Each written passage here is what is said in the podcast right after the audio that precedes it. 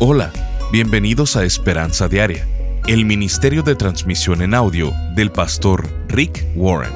Estamos en la serie de enseñanzas titulada Creciendo durante las temporadas de la vida.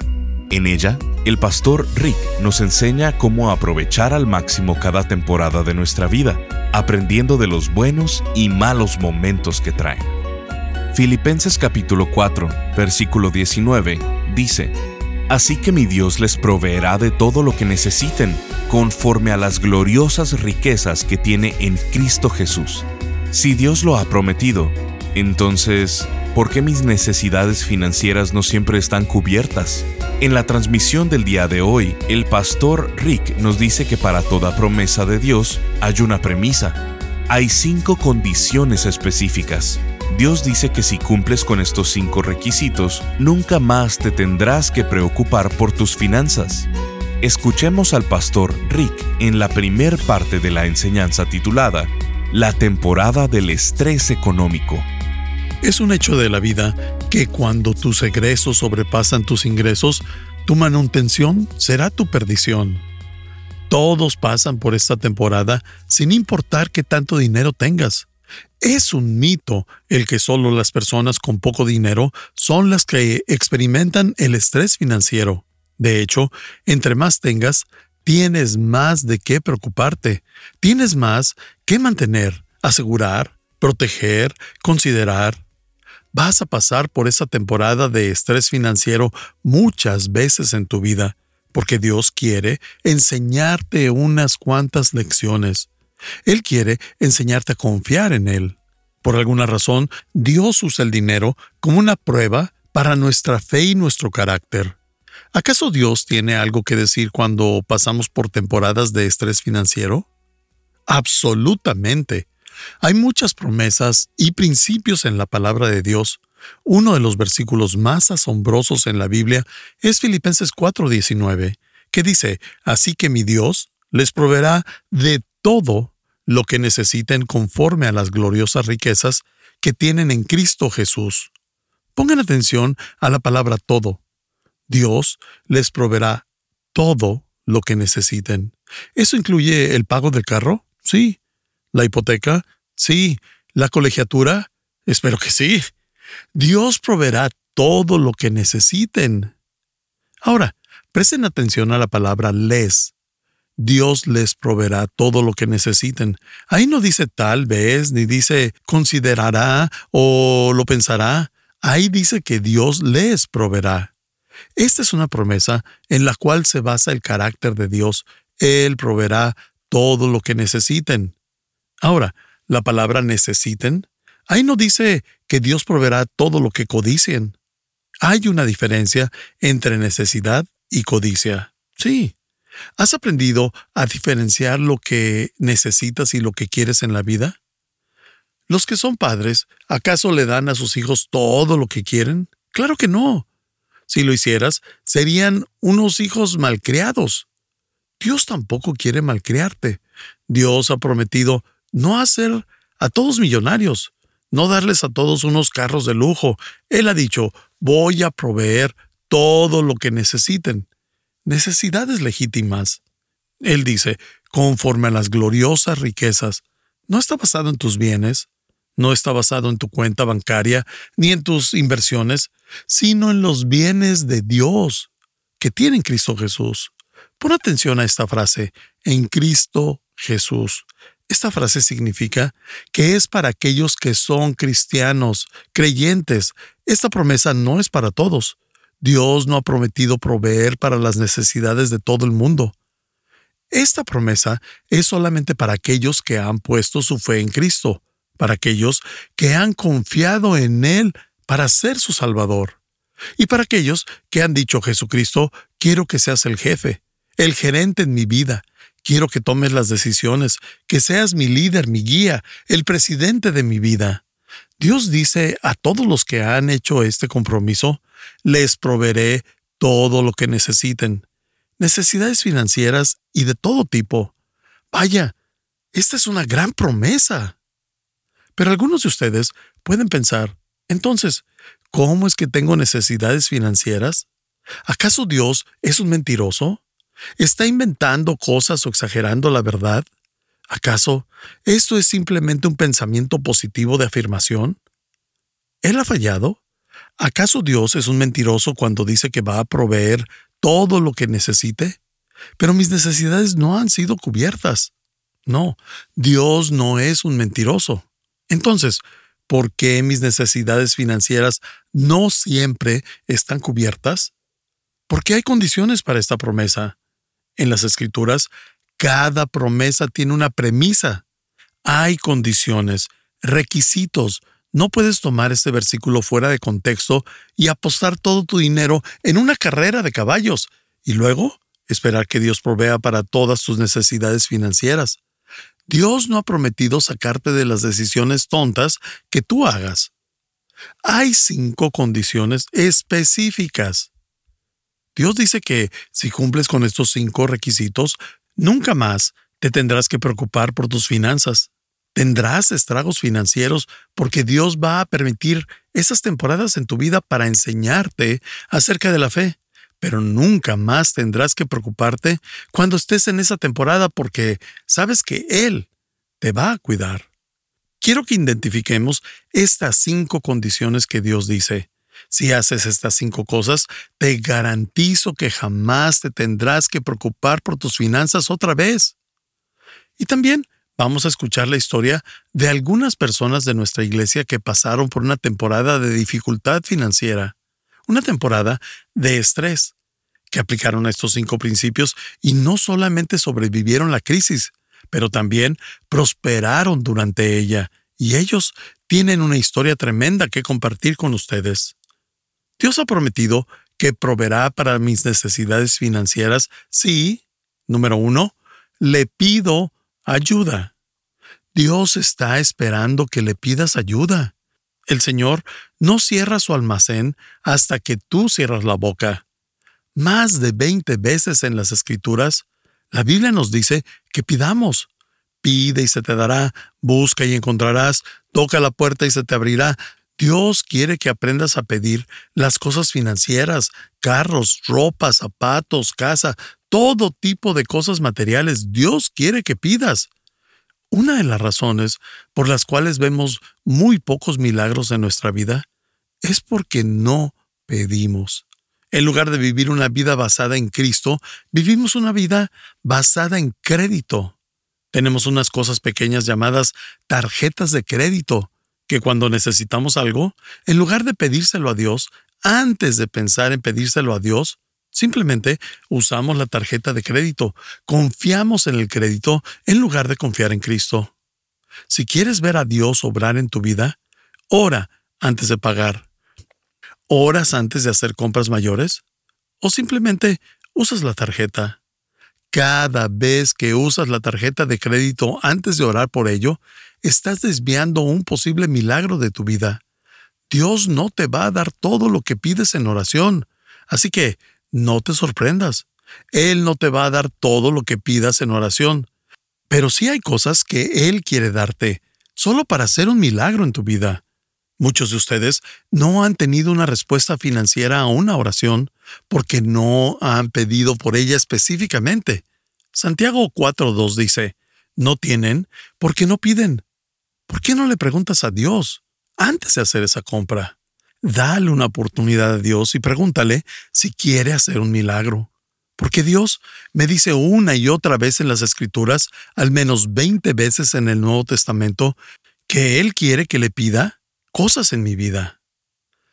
Santiago 16:24 dice, Hasta ahora no han pedido nada en mi nombre, pidan y recibirán, para que su alegría sea completa. ¿Sabías que Dios quiere que aprendas a pedir cosas en oración? para que Él pueda dártelas y que tu alegría sea completa. Dios es un Padre amoroso. Él no es un ogro o un hombre amargado que está sentado en el cielo esperando para hacerte la vida miserable. Y para que tengas que lidiar con muchas cosas. Lo que Él quiere es bendecir tu vida porque es un Padre amoroso. Yo amo darle regalos a mis hijos. Yo los malcriaría si no fuera por mi esposa. Ella es más consciente. Amo darles cosas a mis hijos. Y Dios es así contigo. Dios es un dador. La Biblia dice que Dios es amor y no puedes amar sin dar. Dios es el más grande dador. Él quiere que aprendamos a ser dadores también. Cuando me enamoré por primera vez de Kay, no podía guardar dinero en mi cartera. Cada vez que volteaba, ya le estaba comprando algo. ¿Por qué? Porque puedes dar sin amar, pero no puedes amar sin dar.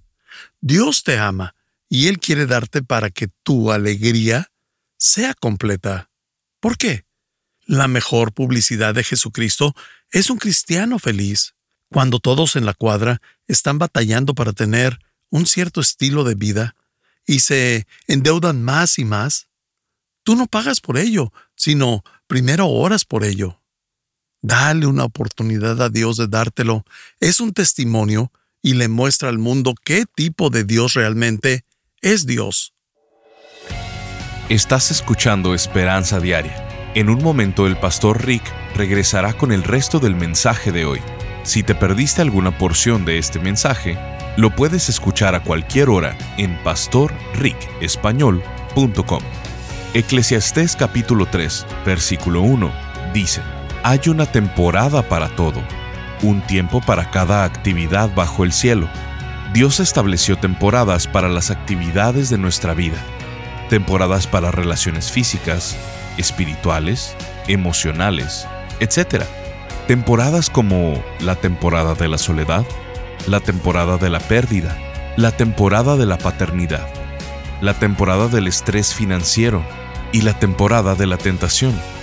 Estas temporadas tienen buenos y malos momentos, están fuera de nuestro control, no sabemos cuándo sucederán, dónde sucederán o por cuánto tiempo sucederán, y muchas veces pueden confundirnos, pero debes de saber que Dios tiene un propósito para cada una de ellas. El pastor Rick, a través de esta serie de siete conferencias, nos quiere ayudar a discernir el camino para que podamos aprender y crecer durante cada temporada, para que podamos disfrutar cada temporada, para que podamos distinguir lo más importante en cada temporada y podamos ayudar a otros durante cada temporada. Queremos enviarte esta extraordinaria serie.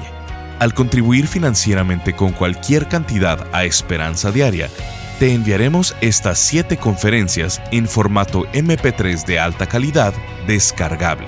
Solo visítanos en pastorricespañol.com o llámanos al 949-713-5151. Esto es 949-713-5151 o en pastorricespañol.com. Al estar ahí, te invitamos a que te suscribas para recibir vía correo electrónico el devocional y podcast diario del pastor Rick. Ahora, volvamos con el pastor Rick para escuchar la conclusión de esta transmisión. Cuando me enamoré por primera vez de Kay, no podía guardar dinero en mi cartera. Cada vez que volteaba, ya le estaba comprando algo. ¿Por qué? Porque puedes dar sin amar, pero no puedes amar sin dar. Dios te ama y Él quiere darte para que tu alegría sea completa. ¿Por qué? La mejor publicidad de Jesucristo es un cristiano feliz. Cuando todos en la cuadra están batallando para tener un cierto estilo de vida y se endeudan más y más, tú no pagas por ello, sino primero oras por ello. Dale una oportunidad a Dios de dártelo. Es un testimonio y le muestra al mundo qué tipo de Dios realmente es Dios. La primera condición para que todas tus necesidades sean cubiertas es que debes estar dispuesto a pedir. Dios ya sabe de antemano lo que necesitas, pero Él no te lo da hasta que se lo pidas. Dios no te salvó hasta que se lo pediste. Dios no va a proveer para algunas necesidades en tu vida hasta que se lo pidas. Aprende a ser específico. Número 2.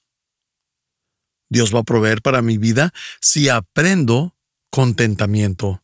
Dios está mucho más interesado en mi carácter que en mi comodidad. Él no me dará cosas hasta que yo haya aprendido este principio de contentamiento. ¿Qué es contentamiento? Contentamiento no es el no tener metas financieras. La Biblia dice que tienes que planear tus gastos, tienes que hacer presupuestos. a lo largo del libro de Proverbios nos enseña principios acerca de gastar, invertir, diezmar, ahorrar y todos estos principios que debes seguir si quieres la bendición de Dios en tu vida. Uno de los principios es aprender a tener contentamiento. El contentamiento no es no tener ambición, no tener metas. Contentamiento significa que mi felicidad no depende de las circunstancias. ¿Cómo sabes que tienes contentamiento? Cuando no estás contento, caes en presa del pensamiento que le llamo ¿cuándo y entonces? Cuando yo esto y aquello, entonces seré feliz. No es cierto, las cosas no dan una felicidad que perdura. Lo hacen por un momento, pero la felicidad se va porque las cosas no cambian. Tú cambias. ¿Por qué crees que redecoras tu casa con frecuencia? Porque las cosas no cambian, pero las personas sí. La pintura que te gustaba mucho, ahora ya no la aguantas. La colcha que se veía genial cuando la compraste, ahora ya no te gusta. Las cosas no cambian y nosotros estamos hechos para que nos guste el cambio. Estamos hechos para que nos guste la variedad, nos guste tener un carro último modelo y ese tipo de cosas. Nos volvemos descontentos. ¿Cómo eliminamos el estar descontento? La manera en la que eliminas el descontento es eliminando las causantes. La causa de estar descontento es siempre la misma cosa, comparación.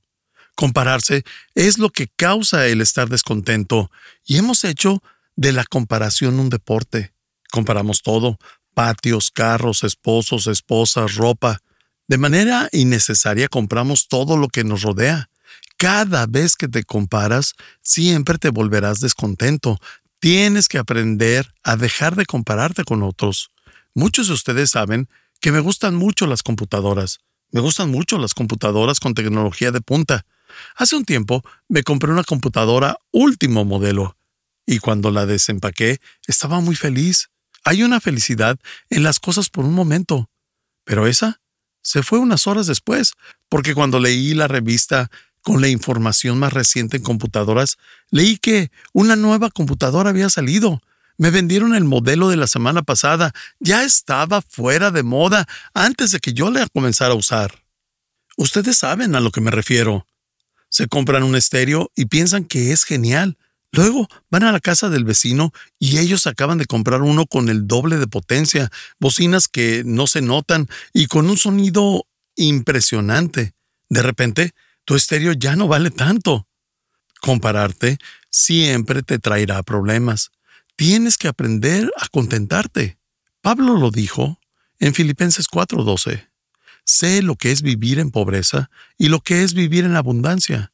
He aprendido a vivir en cualquier circunstancia, tanto a quedarme satisfecho como a pasar hambre, a tener de sobra como a sufrir por no tener nada. Pongan atención a la palabra aprendido. El contentamiento es algo que debes aprender no viene de manera natural. Por naturaleza, el ser humano es descontento. Así que Dios quiere que aprendas contentamiento. Si hacemos esto, Él nos promete que proveerá para todas nuestras necesidades financieras. Primera de Timoteo 6, 6 al 8. Es verdad que dedicarse a Dios es una manera de ganar mucho, pero en el sentido de vivir contento cada uno con lo que tiene. Cuando llegamos al mundo, no traíamos nada, y cuando morimos, no nos podemos llevar nada. Yo he estado en el nacimiento de mis tres hijos, y ninguno de ellos ha traído algo en su mano. He atendido muchos funerales, y aun cuando mueres, no metes muchas cosas en tu ataúd.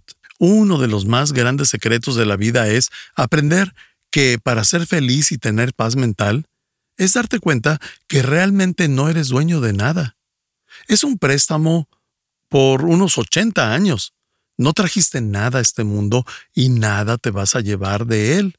Solo puedes usarlo mientras estés en la tierra. La Biblia lo llama mayordomía.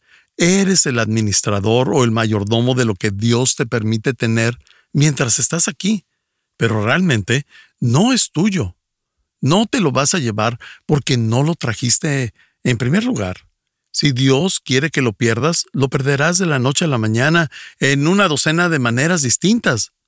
Cuando tienes la idea de que eres el administrador de las bendiciones que Dios permite en tu vida y que las sostengas con una mano abierta y no siempre las sujetas con fuerza y con el miedo a perderlas. ¿Y qué hay si las pierdes? Dios puede cerrar y abrir otra fuente así de fácil. Aprende contentamiento.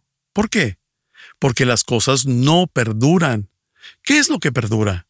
Tu carácter. Dios está más interesado en tu carácter que en tu comodidad. Si tu intención es usar tus recursos para tus intereses, ¿por qué Dios habría de ayudarte con todo eso? Si te crees el mito de pensar que entre más tengas más feliz serás, ¿por qué Dios afirmaría ese mito en tu vida? Si piensas que la vida realmente consiste en que gane el que muere con más juguetes, Dios no va a suplir tu adicción. Dios no tiene la obligación de proveer para todas tus necesidades si piensas que la vida se trata del dinero. Así que la segunda condición para que Dios provea para todas tus necesidades es tener la actitud correcta hacia el dinero. Ama a Dios y usa el dinero. Ama a las personas y usa el dinero. Si inviertes estas dos, vas a tener problemas. Si comienzas a amar el dinero, comenzarás a usar a las personas. Dios no va a consentir tu avaricia. Él ve tu actitud. ¿Podría Dios confiar de dinero? Dios ha elegido el manejo del dinero como la prueba de ácido para tu fe y tu carácter en esta vida. En las Escrituras dice que Dios ve cómo manejas el dinero, cómo lo ahorras, cómo lo gastas, cómo lo compartes, cómo lo das. Todas esas cosas son la prueba de ácido de tu fe y de tu carácter. ¿Por qué? Porque pasamos nuestra vida entera tratando de conseguirlo, ahorrarlo, hacerlo y usarlo. Así que Dios eligió el dinero para que fuera la prueba de ácido para tu fe. Si no aprendes lo que es contentamiento, nunca lograrás ser feliz. Cuando se trata de riquezas, debemos escuchar las voces de aquellos que han estado en la cima. John D. Rockefeller es uno de los hombres más ricos en la historia de Estados Unidos. Él dijo, he hecho muchos millones de dólares, pero eso no me trajo felicidad. Lo daría todo para regresar a los días cuando me sentaba en un banco en la ciudad de Cleveland y me sentía rico con tres dólares al día. John Vanderbilt dijo, el cuidado de 200 millones de dólares es una carga muy grande que ningún cerebro o espalda pudiera soportar. Es suficiente para matar a cualquier persona. No hay placer en ello. Estás escuchando Esperanza Diaria. El pastor Rick regresará en un momento para cerrar la transmisión del día de hoy. Pastor Rick, le escribo desde México, le mando un abrazo y contesto su pregunta, ¿cómo me han impactado sus devocionales? Soy viuda y tengo nietos y amigos que amo. Muchas veces me he preguntado qué dejarles a los que amo que no sea dinero. En otras etapas de mi vida, en el pasado y a través de esta pandemia y aún enferma, he estado escribiendo. Compré unos cuadernos y juntamente con sus devocionales y mis vivencias como bombero paramédico de helicóptero, he plasmado muchos de sus escritos tratando de adecuarlos a lo que he vivido para que esas experiencias de la vida diaria, del trabajo, de la lucha, sirvan a mis seres queridos y sepan que la fe sí funciona. Claro que funciona. Lo invito a seguir adelante luchando fuertemente hoy más que nunca en donde la fe se cuestiona, se matan a los pastores, en muchas partes se persiguen a los creyentes y los nuevos paradigmas están tratando de destruir nuestras creencias, nuestras convicciones y la misma vida. Les agradezco grandemente su esfuerzo como equipo y como pastor. Que Dios le bendiga. Les abrazo fuertemente, atentamente, Rebeca.